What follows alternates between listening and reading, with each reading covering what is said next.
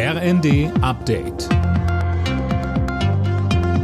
Stündlich neu. Auf den Punkt informiert. Ich bin Daniel Stuckenberg. Guten Tag. Im Fall der beiden Terrorverdächtigen aus Castro-Brauxel hat die Polizei am Morgen weitere Gebäude durchsucht.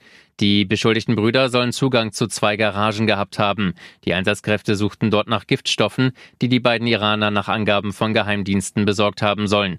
Den beiden wird ja vorgeworfen, einen islamistisch motivierten Anschlag geplant zu haben. Wie weit diese Pläne schon ausgereift waren, dazu gibt es noch keine Informationen. Die Verdächtigen sitzen seit dem Abend in Untersuchungshaft. Die Stunden von Lützerath sind offenbar gezählt. Am Mittag will die Polizei bekannt geben, wie und wann das Dorf am Tagebau Garzweiler 2 geräumt werden soll. Tausende Klimaaktivisten sind vor Ort. NRW-Innenminister Reul befürchtet, dass der friedliche Protest eskalieren könnte. Er sagte im ZDF, das Risiko ist groß, dass es auch wieder von Minderheiten beherrscht wird. Die meisten, die da demonstrieren, sind vernünftige Menschen, die ein echtes Anliegen haben.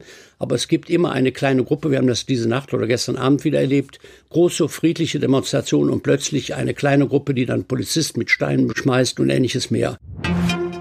Nach dem Sturm auf Brasiliens Regierungsviertel hat die Polizei mindestens 300 Bolsonaro-Anhänger festgenommen. Die Unterstützung des ultrarechten Ex-Präsidenten hatten gestern schwere Schäden angerichtet. Alena Tribold. Sie erkennen den Wahlsieg des linksgerichteten Präsidenten Lula nicht an, wollten ihn entmachten. Lula bezeichnete die Angreifer als faschistische Vandalen und kündigte an, seine Arbeit im auch betroffenen Präsidentenpalast direkt wieder aufzunehmen.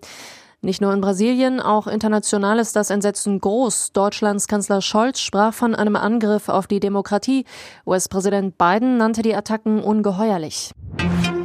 Viele Menschen in Deutschland setzen einer Umfrage zufolge auf Dr. Google. 62 Prozent der Befragten informieren sich demnach vor einem Arztbesuch erstmal im Internet zu ihren Krankheitssymptomen, teilte der Digitalverband Bitkom mit. Alle Nachrichten auf rnd.de